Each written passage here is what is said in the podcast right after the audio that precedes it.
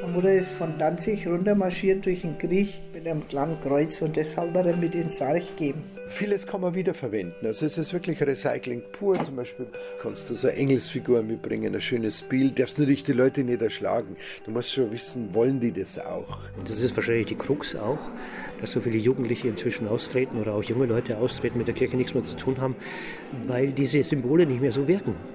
Wenn nur der Bilderkram übrig bleibt, dann ist es vielleicht wirklich nur Kram. Heiliges Gerümpel. Wenn sakrale Kunst und religiöse Gegenstände ausgedient haben. Ein Feature von Friederike Wede.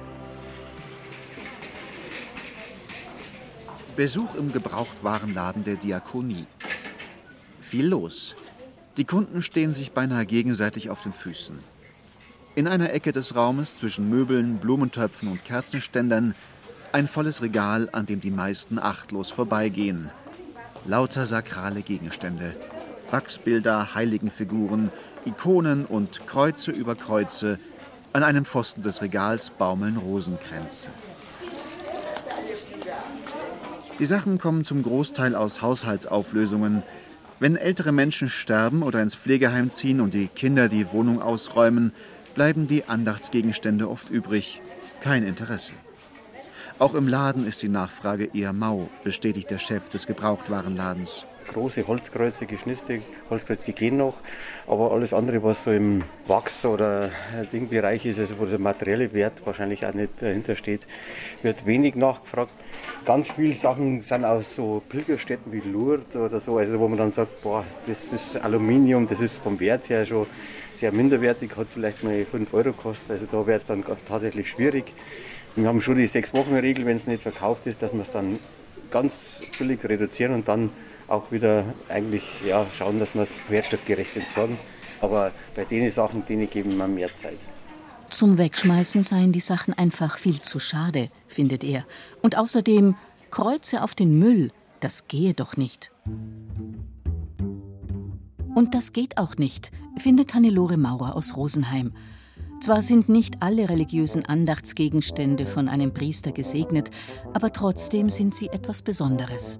Und das spüren die Leute offenbar, selbst wenn sie keinen Draht zum christlichen Glauben mehr haben. So erlebt sie es. Die Gemeindereferentin bekommt immer wieder Kreuze, Rosenkränze, Andachtsbildchen oder alte Gebetbücher in die Hand gedrückt. Teilweise 100-jährige Familienerbstücke, aufgeladen mit einer langen Geschichte. Zum Beispiel hier sind viele Gebetbücher, die natürlich schon sehr antik anmuten, zum Teil in alter Schrift. In manchen der alten Bücher gehen dann noch alte Sterbebilder her, alte Primizbilder.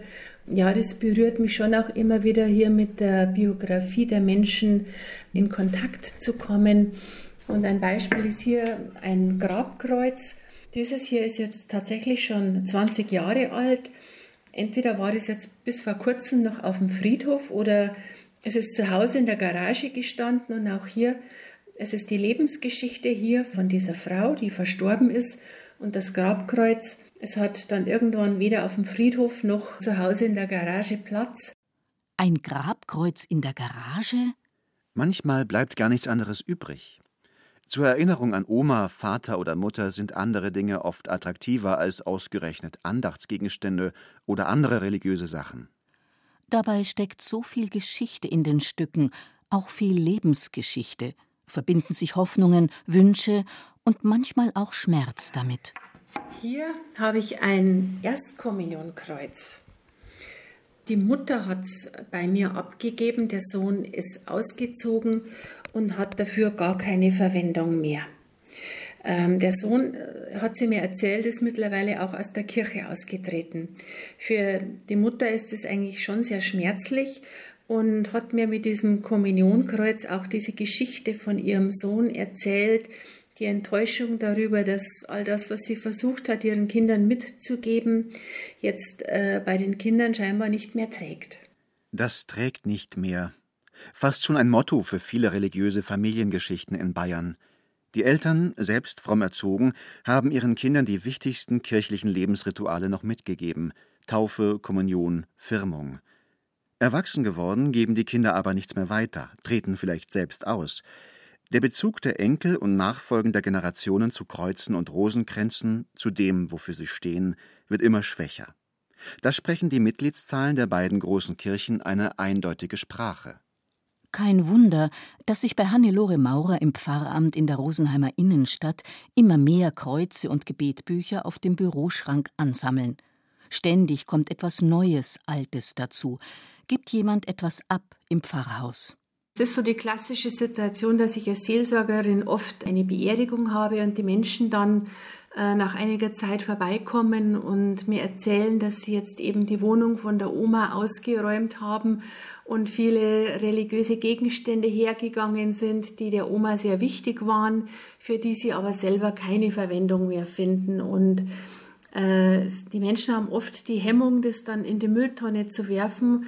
Und es berührt mich dann eigentlich immer, dieses Spüren, dass diese Gegenstände für den Verstorbenen wertvoll und kostbar waren und dann aber doch das Gefühl, äh, selber kann ich nichts mehr damit anfangen, vielleicht gebe ich es im Pfarrhaus ab, vielleicht haben die da Verwendung dafür.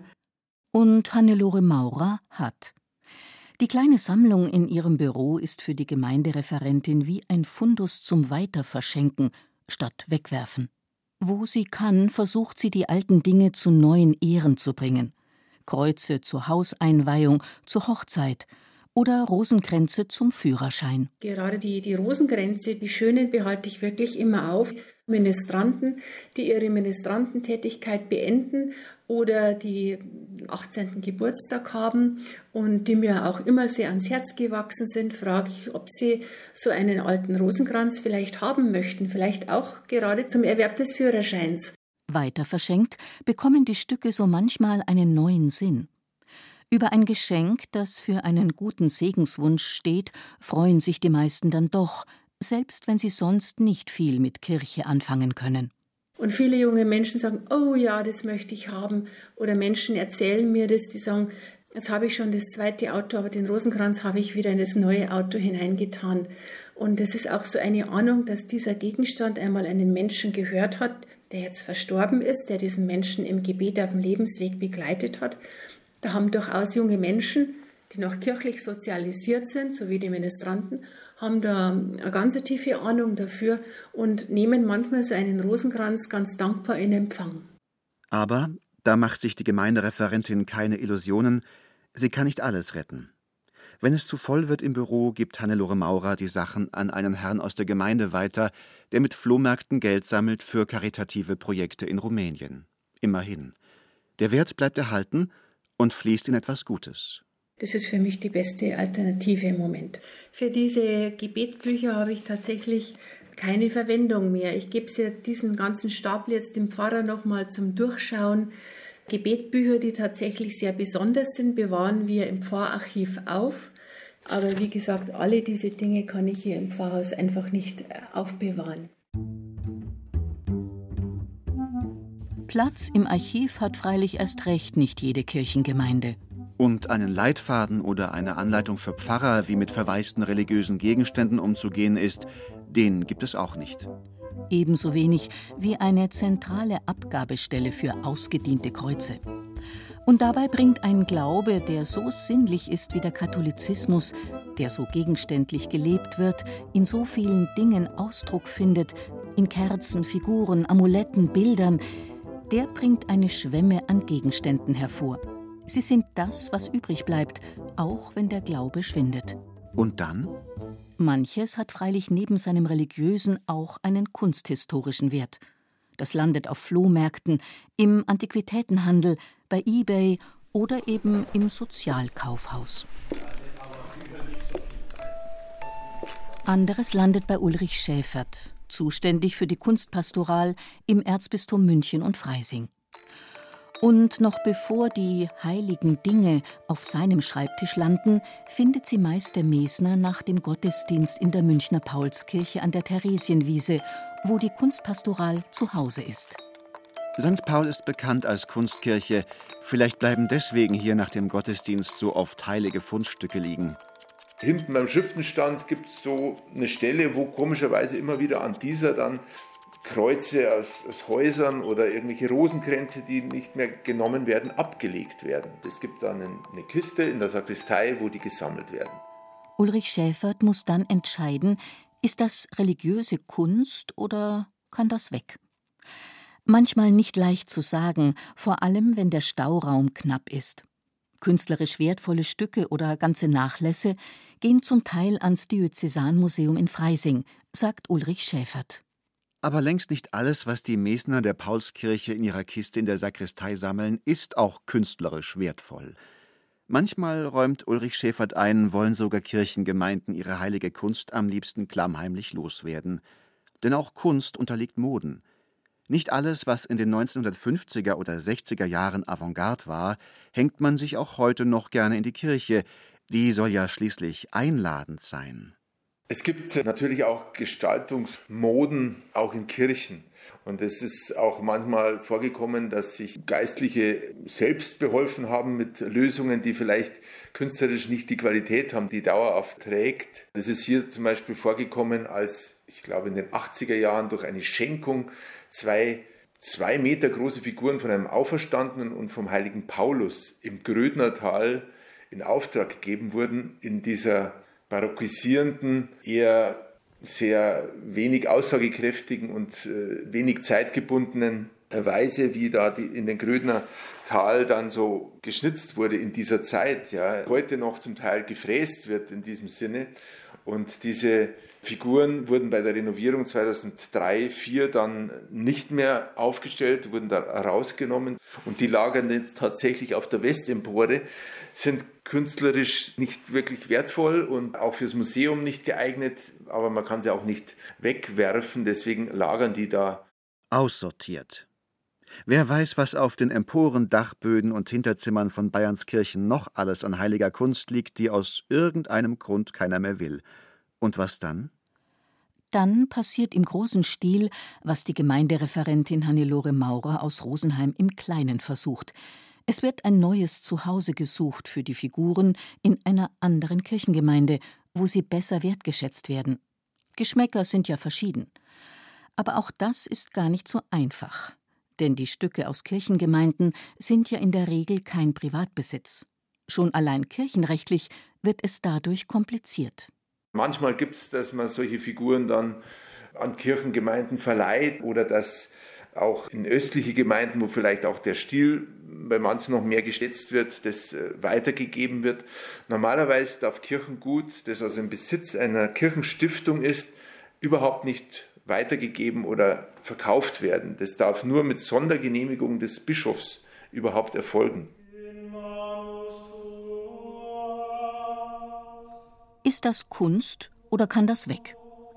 In dieser Zwickmühle steckten Kirchen und Klöster übrigens schon vor Jahrhunderten, erzählt Ulrich Schäfert. Nur gut, sagt er, dass die kirchliche Kunst eben niemals einfach nur Kunst war, sondern immer auch etwas Gesegnetes, quasi Heiliges, das man nicht einfach so zu Brennholz verarbeitet. Viele bedeutsame Werke der Kirchenkunst haben überhaupt nur dadurch die Jahrhunderte überlebt. Es gibt ja tatsächlich schon in der Geschichte eine Entfremdung von Kunststilen, wo ein Kunststil plötzlich nicht mehr aktuell ist und die Leute diesen Stil nicht mehr schätzen. Das gab es schon mit romanischen Figuren, mit spätgotischen Figuren, auch mit barocken Figuren. Und erstaunlich ist, dass viele dieser Figuren trotzdem eben als wertvoll erachtet wurden, weil sie sakral aufgeladen waren. Dadurch sind einzelne Bildwerke aus dieser Zeit überhaupt erst auf uns gekommen, weil sie als Wallfahrtsbilder erhalten geblieben sind, in neue barocke Altarzusammenhänge äh, installiert wurden, aber eben nicht weggeworfen wurden. Zum Teil wurde nur ein Teil dieser Figur erhalten, die wurden zugeschnitzt und mit Kleidern bekleidet, also modernisiert, so wie es in dieser Zeit äh, den Leuten gefallen hat, aber der sakrale Kern sollte erhalten bleiben. Was aber, wenn Dinge nicht historisch oder künstlerisch wertvoll sind, ja vielleicht noch nicht einmal interessant oder schön, sondern einfach nur kitschig oder gestrig? Leider oft genug ja. Oder auch kaputt, zerbrochen, abgestoßen, verschimmelt. Vom Zahn der Zeit sind schließlich auch heilige Gegenstände nicht gefeit. Und wenn gar nichts mehr zu reparieren ist und die Sachen doch oft genug eh keiner mehr will, vielleicht dann doch unauffällig in die Tonne? Nein, stopp. Aufheben. Bloß nicht einfach wegwerfen, sagt Rainer Maria Schießler. Jeder Topf findet seinen Deckel. Vieles kann man wiederverwenden. Also es ist wirklich Recycling pur. Zum Beispiel, wenn du eine Wohnung einweist, kannst du eine Madonna, kannst du ein Kreuz, kannst du so eine Engelsfigur mitbringen, ein schönes Bild. Darfst natürlich die Leute nicht erschlagen. Du musst schon wissen, wollen die das auch? Und das erlebt der Münchner Pfarrer immer wieder. Was dem einen nur Gerümpel, das erfreut den anderen von Herzen. Wenige Kilometer von St. Paul an der Theresienwiese steht am Isarufer St. Maximilian, die Kirche von Pfarrer Rainer Maria Schießler. Und auch hier im Pfarramt ein Zimmer voller religiöser Dinge, gestapelt in hohen Schwerlastregalen zwischen Aktenordnern. Kreuze, Madonnen, Engel, das bringen die Leute. Die räumen eine Wohnung von der Oma oder was weiß ich. Und ich finde es eine sehr positive Sache, dass man sagt, wir müssen die Wohnung räumen, aber wir können nicht einfach alles wegschmeißen. Kreuze in jeglicher Größe, Kerzenständer, Versägeschirr. Wenn man, wenn man Kranken besucht, dann geht man nicht bloß nach und sagt, da hast du ein Heiland und da kriegst du das, sondern man baut ein Kreuz auf, zwei Kerzenleuchter, silberne Leuchter. Es muss eine Atmosphäre, es wird ein Hausaltar äh, entstehen. Der Kranke, der soll sich ja ähm, wirklich besucht fühlen. Er soll das Gefühl haben, wie wenn er jetzt in einem feierlichen Gottesdienst drin ist. Und jetzt ist der Betreffende gestorben und dann bleibt es übrig. Das schmeißt du nicht im Müll. Kaum findet der Pfarrer noch Platz zum Stehen zwischen all den Kreuzen, Kerzenständern und Heiligenfiguren. Und immer wieder bringen ihm Leute aus der Gemeinde Nachschub. Also es geht nicht um Kunstgegenstände wie hier, ganz wertvolle Patrona Bavaria, äh, Madonna, äh, Bilder jeglicher Art, vom einfachen Nazarenerstil bis zu wirklich schönen Gemälden, alte Bibeln, modernere Malerei, das kommt nicht in die Tonne. Das hat aber in dem Sinne ja keinen Wert. Man könnte sagen, Rainer Maria Schießler ist nicht nur Seelsorger, er ist auch Dingsorger. Die Entsorgungsprofis für religiöse Hausartikel. Er sorgt dafür, dass die heiligen Dinge nicht zu Gerümpel werden, sondern noch einen tieferen Sinn haben. Darauf kommt's an, hat ja auch Ulrich Schäfert von der Kunstpastoral gesagt. Sakrale Gegenstände sind mehr als Holz, Glas und Gips. Sie sind mit Sinn aufgeladen, weisen über sich selbst hinaus. So sieht das auch Rainer Maria Schießler. Jeder religiöse Gegenstand ist wertvoll auf unterschiedliche Weise. Seine Firmlinge zum Beispiel finden Rosenkränze cool, weniger wegen der Mutter Gottes, sondern viel eher wegen Bushido, dem Rapper. Ja, ist ja seit Bushido ein ganz toller Schmuck, wenn man den Rosenkranz trägt, sondern wir erklären ihnen das als Erinnerung an ihren Unterricht, an ihre Vorbereitung auf die Firmung, äh, der Sinn des Gebetes. Manche wissen was aus dem Religionsunterricht heraus. Es ist für sie ein religiöser Artikel, wenn ich sagen darf, der auf der einen Seite mit ihre ganz persönliche Erfahrung zu tun hat, der mit uns zu tun hat, weil man sie ein Geschenk bekommen hat, der schön ausschaut äh, also es ist eine ganz große Affinität da und die halten das auch in, in Ehren. Und wenn nicht? Wo kommt hin, was keiner will? Also das könnte man doch jetzt wirklich. Nein, auch das sollen die Leute dem Pfarrer ruhig bringen, sagt Rainer Maria Schießler. Wir können auch dann, sage ich mal, sicher entsorgen. Das heißt also, es gibt in jeder Kirche eine Öffnung in den Boden hinein, da geht es direkt ins Erdreich. Und da übergibt man die Dinge, die man eben nicht verbrennt, nicht wegwirft, vor allem nicht in die Mülltonne oder das Klo hinunterspült, Taufwasser. Das kann man direkt der Erde übergeben oder man direkt in der Kirche, man übergibt es im Sakrarium. Oder Hostien, die schon geweiht sind, die man aber nicht mehr hernehmen kann, zum Beispiel, weil, weil sie am Boden gefallen sind oder weil vielleicht ein bisschen Spucke draufgekommen ist, übergibt man direkt am, am, Erdreich. Also zurück zur Mutter Natur. Ungefähr müsste 15 Meter runtergehen. Das ist einfach nur ein im Boden bis ins Erdreich hineingehender Schacht. Unten ist nur Erde. Und da kann man das dann übergeben. Und was liegt da jetzt alles so drin? Ich bin seit 30 Jahren hier, alles. Erde zu Erde. Äh, aber halt, das ist halt äh, eine Geste, das ist ein Unterschied, ob etwas das Chlor runterspült oder ob es dem, dem Erdboden übergibt. Ich mache bei der Beerdigung auch nichts anderes. Ich übergebe diesen Menschen, ob in einem Sarg oder in einer Urne, übergebe ich dem Erdreich. Aber der Pfarrer hat es ja vorhin selbst gesagt. Eigentlich geht es um das Gebet, nicht um den Rosenkranz. Wozu also die ganzen Glaubensdinge? Geht's nicht gerade darum, sich zu lösen von allzu irdischem? Das haben doch im Mittelalter schon die Bettelmönche gepredigt. Keine Besitztümer anhäufen, sondern zum bescheidenen Pilger werden. Das letzte Hemd hat ja keine Taschen. Aber der Glaube braucht die Dinge, weil wir eben sinnenhafte Wesen sind. So sieht es Pfarrer Schießler. Wir berühren gerne und lassen uns gerne berühren, auch von Dingen. Brauchen das Haptische, was zum Fühlen, für die Streicheleinheiten, wenn man so will. Weil der Mensch äh, gegenständlich ist. Ja. Weil Beziehung äh, hat was mit Körperlichkeit zu tun, weil der Mensch eine Leib-Seele-Einheit ist. Wir sind nicht bloß Geist. Glaube ist nicht bloß nur Empathie, Glaube ist auch was Körperliches. Trotzdem, Viele können ja, so scheint es, mit den traditionellen Glaubensdingen ihrer Eltern oder Großeltern nichts mehr anfangen, wenn die Pfarrer so viel in die Hand gedrückt bekommen. Minimalismus liegt im Trend. Aber es gibt natürlich wie immer auch einen Gegentrend, nämlich den zum Maximalismus. Und der ist, zumindest was religiöse Dinge angeht, hier zu Hause. In Altötting? Ja, Rund um den Kapellplatz im Herzen des oberbayerischen Wallfahrtsortes reihen sich die Devotionalienläden aneinander und bringen Nachschub und das Kirchenvolk.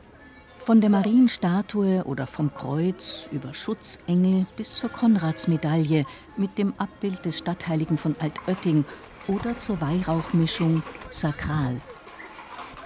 Da reiten zwei Frauen auf Pferden in die Gnadenkapelle. Auch sie haben etwas dabei große Holzkreuze auf dem Rücken. Also ich kenne die Kreuze schon seit ich klar bin. Ich weiß, dass die da in der Gnadenkapelle stehen und man hat das meine Mama und meine Oma damals immer so erklärt, dass man eben die Kreuze eigentlich direkt an der Gnadenkapelle rundum tragt. Im Sinne von, jeder hat sein Kreuz zu tragen. Gut, wir haben jetzt mit den Pferden natürlich nicht direkt in der Gnadenkapelle vorbei, aber deswegen haben wir da außen rundum geritten. Aber warum dann noch ein Holzkreuz, wenn es doch nur um die Symbolik geht? Ich glaube, dass das generell, also dass sich der Mensch Sachen, die er nur denken kann, nicht, so, nicht anfassen kann, nicht so richtig vorstellen kann und generell sich ein Bild immer für solche Sachen schafft. Und da ist eben das mit dem Glauben auch einfach das Bild, das man sich schafft. Du sollst dir kein Bild machen, steht doch eigentlich in der Bibel. Bild ist relativ, hätte ich gesagt, aber einfach was, was man anfassen kann, was man mitnehmen kann, was man, ja, was das verkörpert. Ja, das meint auch Rainer Maria Schießler. Der christliche Glaube, vor allem der katholische, ist eine Religion der Verkörperungen. Das fängt ja schon mit Jesus an. Der christliche Glaube ist eine Körperreligion gewissermaßen.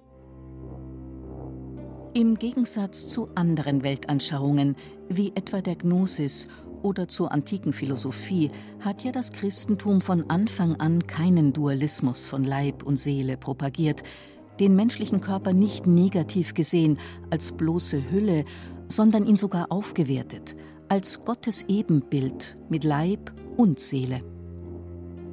Kein Wunder also, dass der Glaube so viel Handfestes, quasi Leibliches hervorbringt und auch immer wieder ganz Neues, eben nicht nur Kreuze, sondern auch Kristalle oder Edelsteine.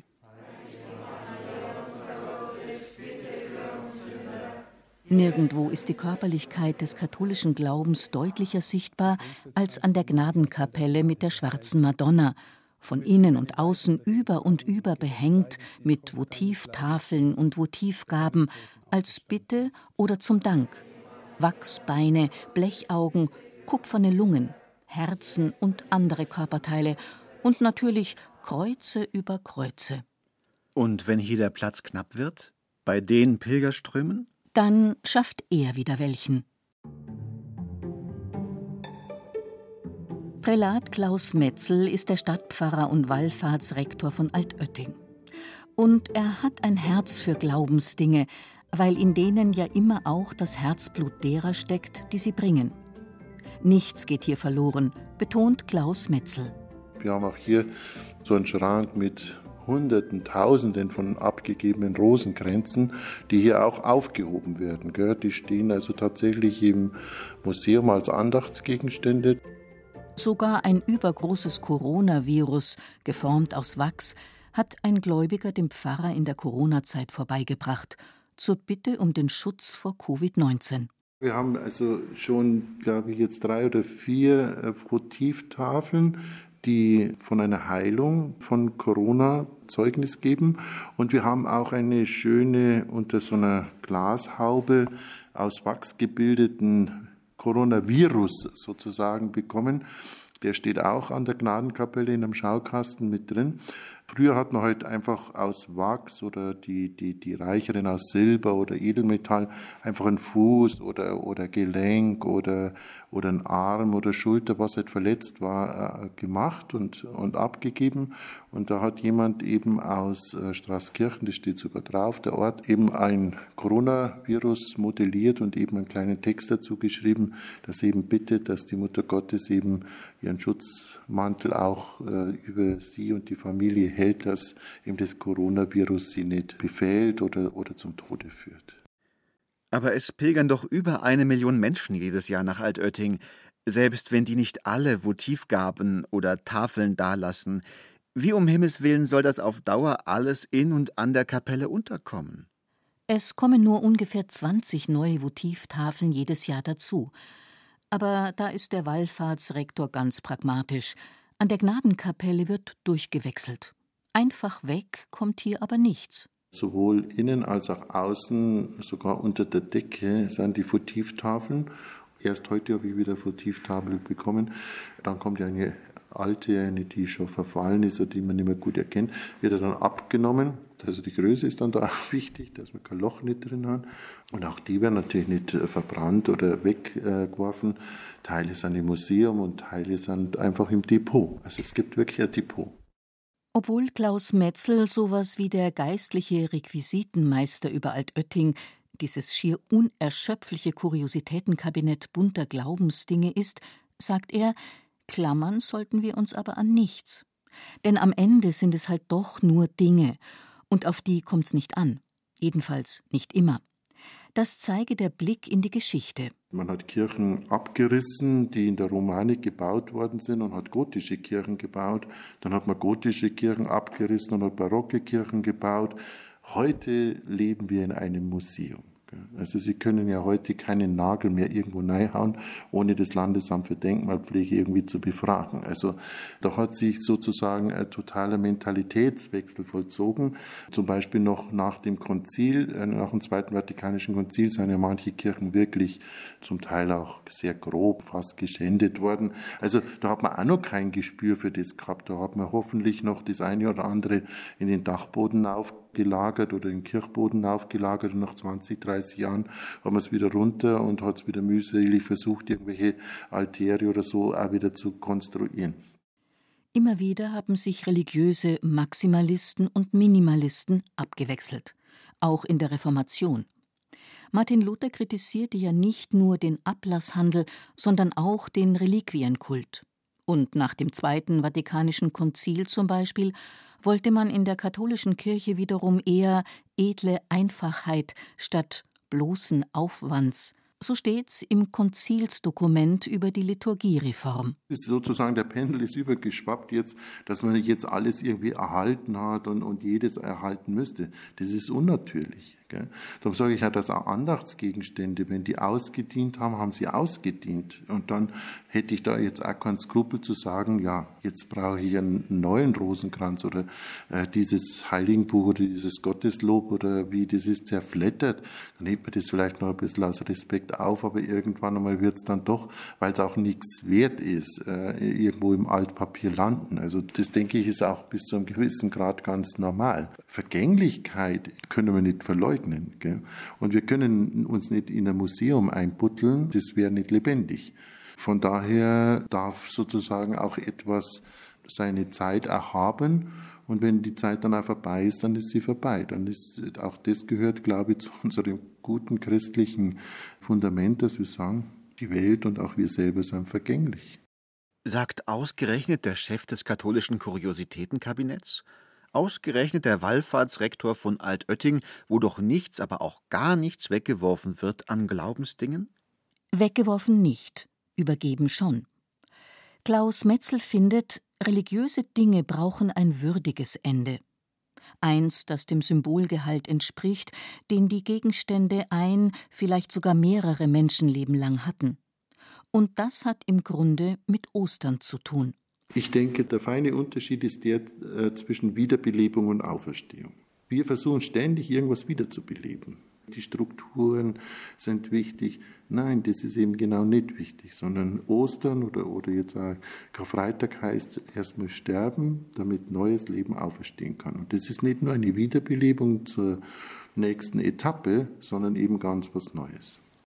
Was wirklich am Ende ist, das übergibt der Pfarrer dem Osterfeuer. In der Nacht von Kar-Samstag auf Ostersonntag brennt es in vielen Kirchengemeinden. Verbrannt werden zum Beispiel die Palmzweige vom Palmsonntag, aber in den Flammen finden auch Kreuze, Rosenkränze und Co. ihr Ende, wenn sie ausgedient haben. Asche zu Asche. Dann werden die auch äh, gut verbrannt und finden auch da, glaube ich, in der Asche, die man ja dann wieder verwendet am Aschermittwoch, wo man ja dann eben sagt, bedenke Mensch, dass du Staub bist und zum Staub zurückkehren wirst. Das sieht man einfach auch an den Dingen, die wir selber bauen und schaffen in der Kreativität, die uns ja auch aufgetragen ist als Schöpfungsauftrag, dass wir uns immer wieder auch bewusst machen, es wird auch wieder zerfallen. Asche zu Asche im Osterfeuer oder Staub zu Staub im Sakrarium unter der Kirche. Aber was ist mit dem, wofür die Gegenstände stehen? Mit der lebensgeschichtlichen Symbolik, der religiösen, vielleicht sogar mit beiden? Genau. Wer etwas Religiöses aus seinem Familienbesitz weggibt, der entrümpelt ja auch auf einer anderen Ebene. Wohin also mit seelischen Altlasten? Auch da muss man kreativ werden. An einem Tisch im Münchner Literaturhaus sitzt der Schriftsteller und bekannte Autor zahlreicher Biografien für Jugendliche und Erwachsene, Alois Prinz. Seine Kindheit im niederbayerischen Wurmansquick, nicht weit von Altötting, war voller religiöser Gegenstände. Er ist sozusagen unterm Herrgottswinkel groß geworden, mit Putten und Marienfiguren und natürlich mit Kreuzen, quasi in jedem Zimmer. Der Glaube bestimmte den Alltag und natürlich den Sonntag, an dem der Junge in der Kirche als Ministrant das Weihrauchfass schwenkte.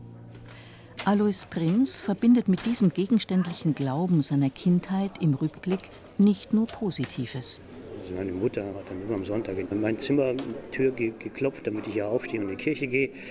Mir wäre natürlich aufgefallen, wenn jemand nicht in die Kirche geht, das wäre dann Vorwand für einen Ausschluss gewesen aus dem sozialen Verband. Fast jeden Tag für die Frühmorgensgottesdienste gewesen, die Marienandachten und so weiter und so fort. Also es war eben verbunden mit gewissen sozialen Erwartungen. Der Glaube bestand scheinbar nur aus Pflichten, Formeln, Symbolen und Dingen. Immer wenn es um Jesus ging, ging es um Tod, Schmerz, Leiden. Warum? Das blieb Alois Prinz als Kind damals völlig schleierhaft.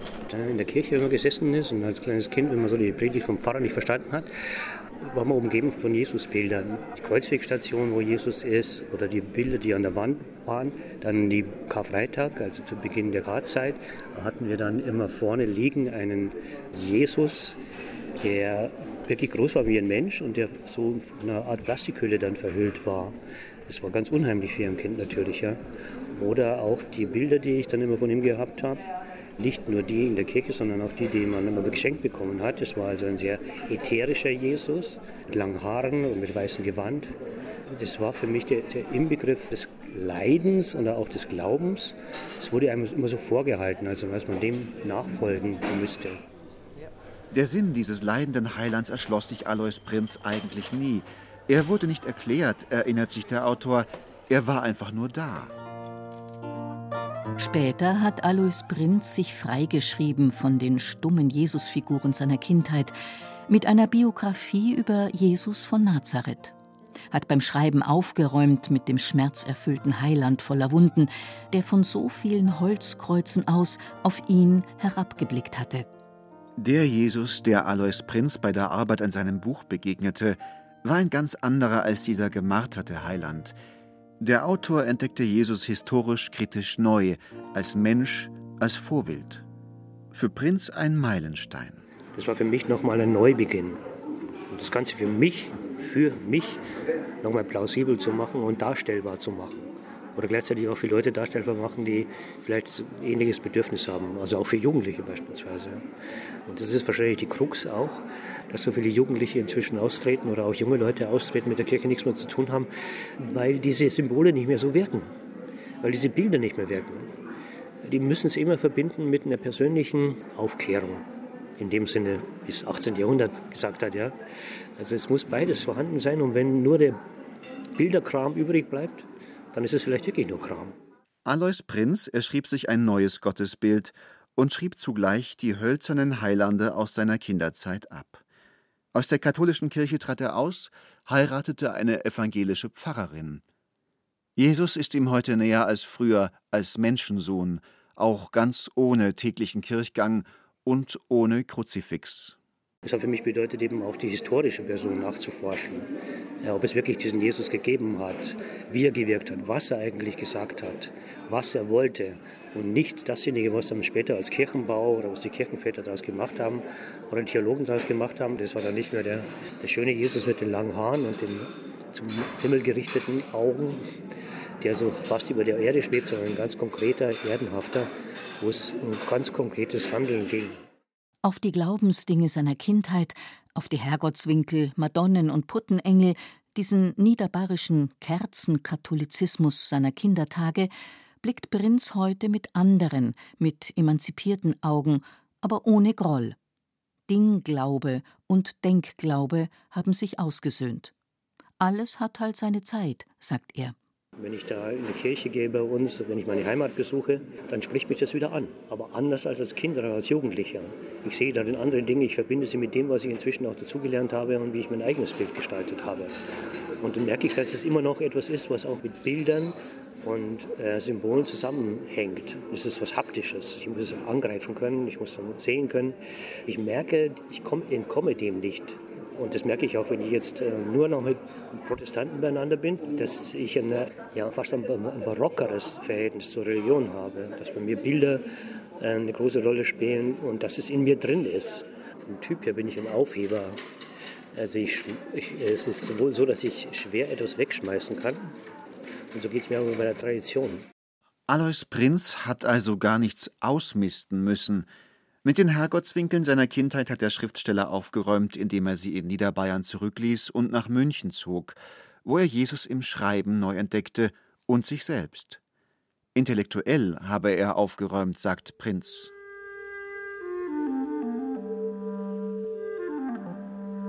Die Dinge, mit denen wir uns umgeben, haben nicht nur mit uns selbst zu tun, sind Verbindungen zur Umwelt, zu anderen Menschen, Übergangsobjekte, so nennt es die Psychologie.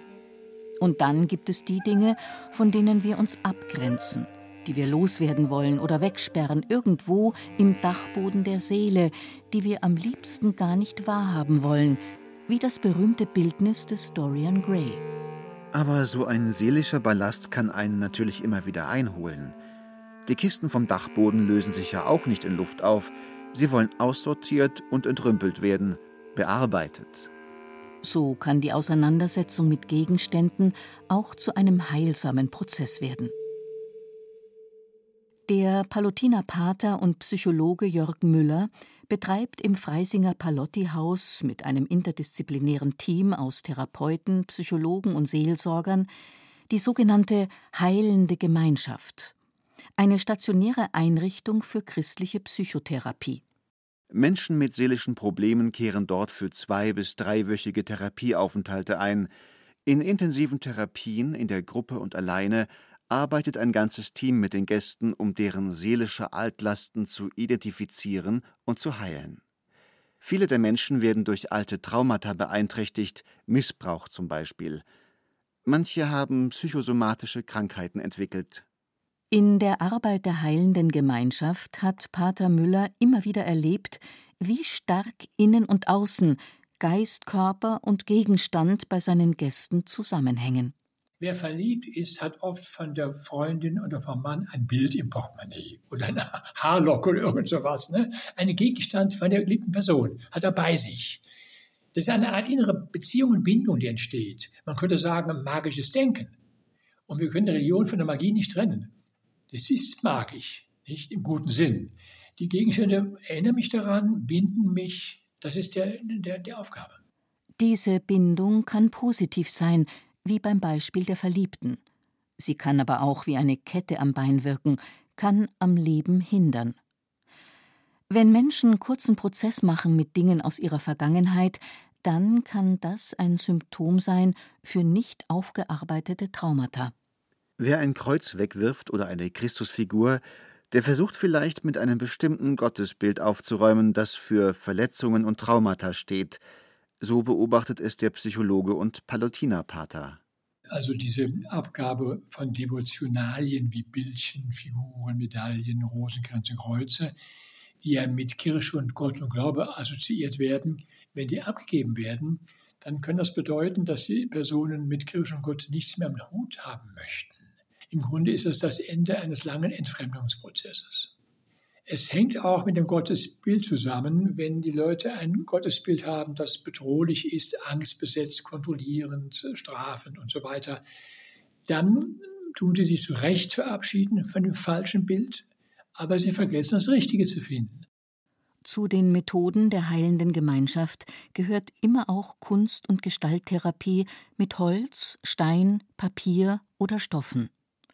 Diese Stoffe können Schemenhaftes sichtbar machen, Schatten verkörpern. Unsichtbare Lasten, die auf der Seele liegen, bekommen plötzlich eine Gestalt. Ein schweren Stein, der im Herzen liegt und jetzt weggeworfen wird.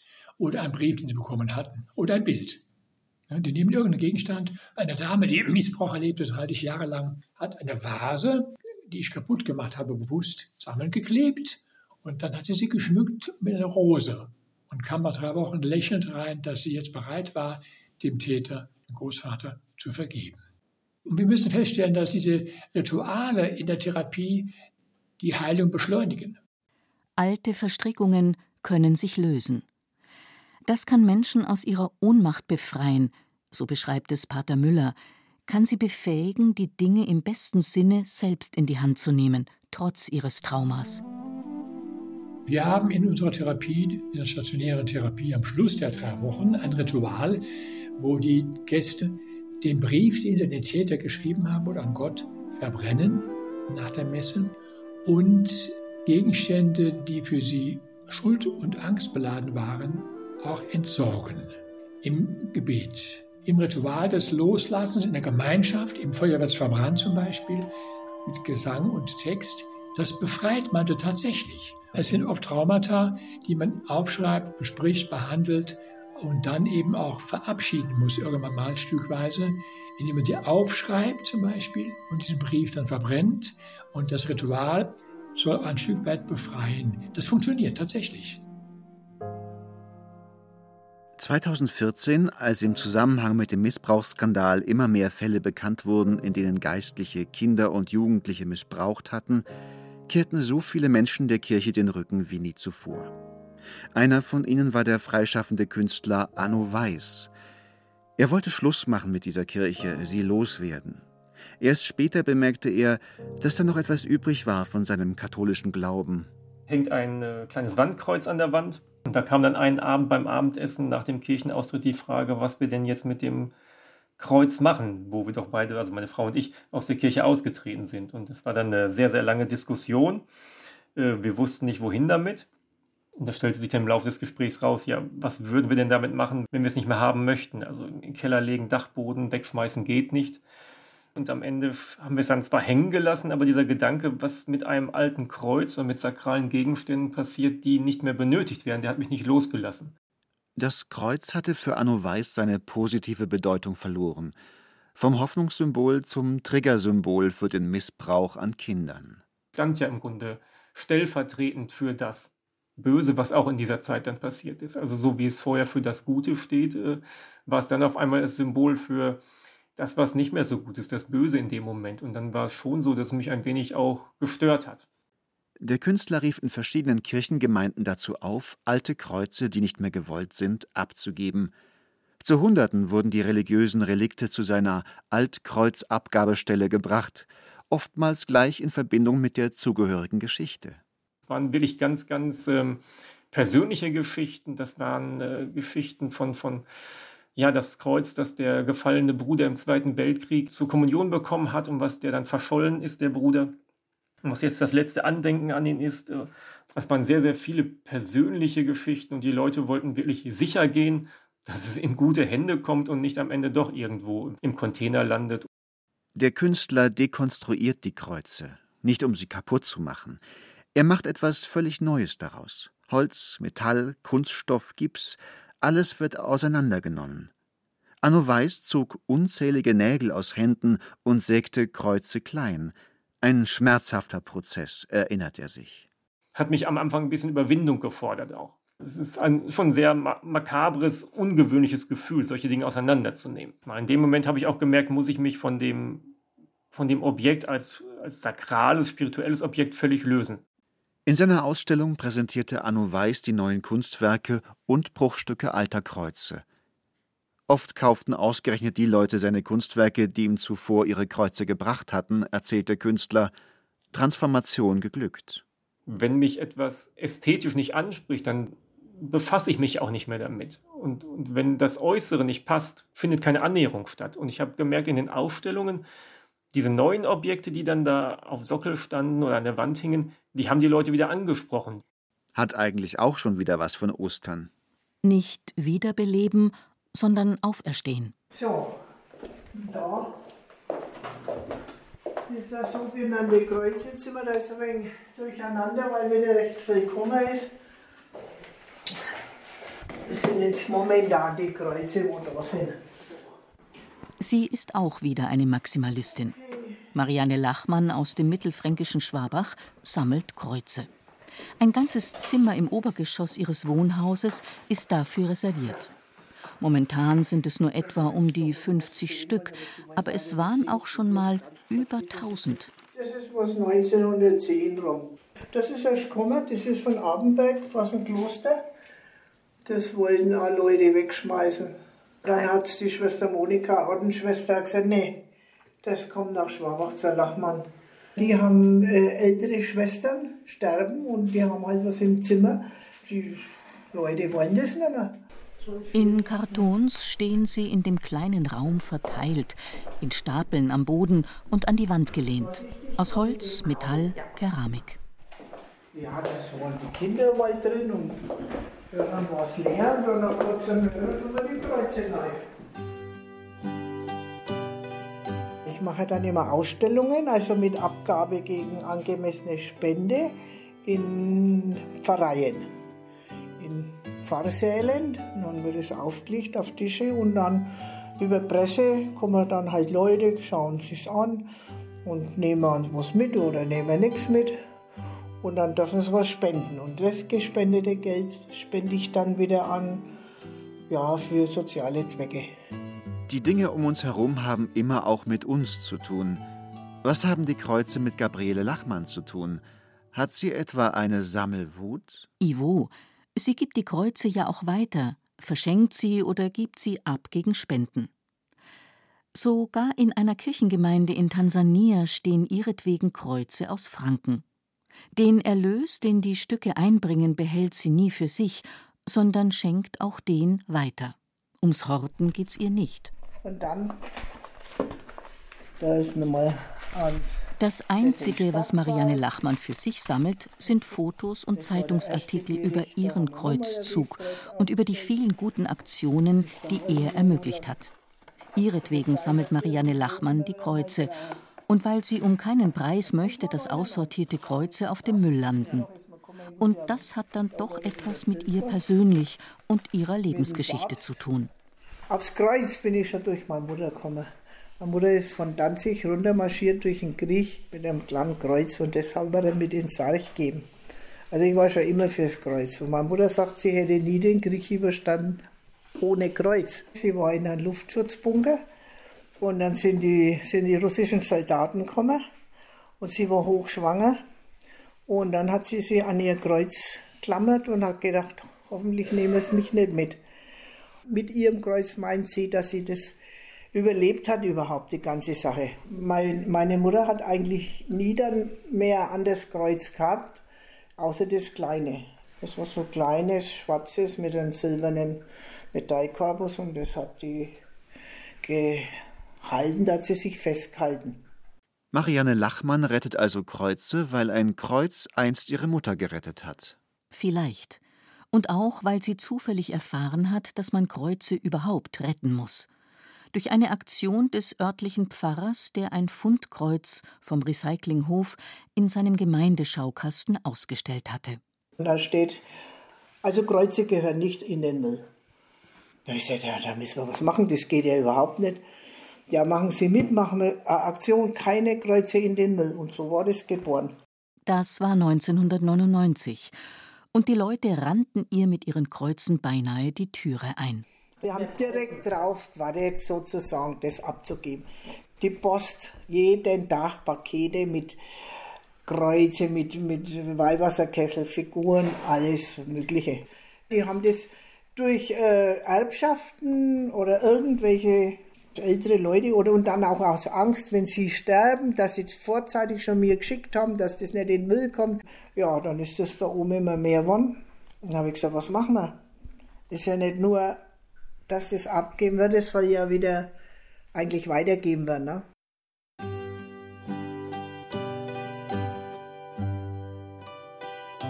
Inzwischen ist Marianne Lachmann als Kreuzretterin längst überregional bekannt.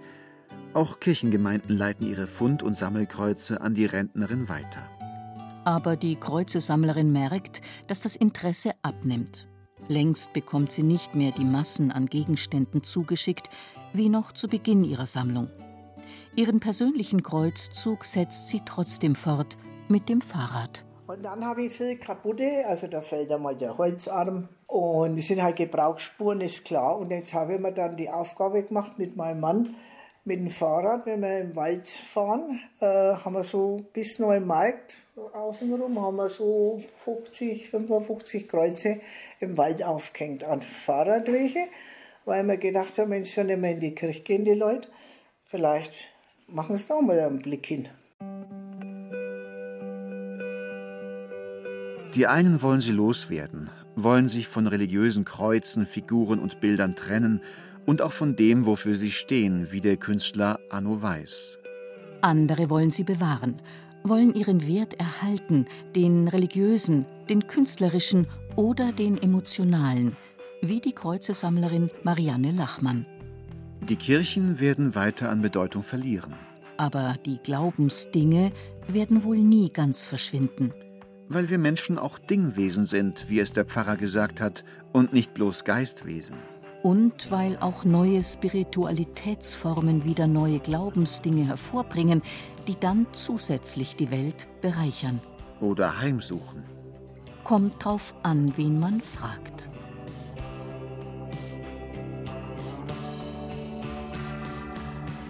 Heiliges Gerümpel, wenn sakrale Kunst und religiöse Gegenstände ausgedient haben. Ein Feature von Friederike Wede. Es sprachen Ruth Geiersberger und Timo Wenzel. Ton und Technik Roland Böhm. Redaktion Gerald Huber. Eine Produktion des Bayerischen Rundfunks 2023.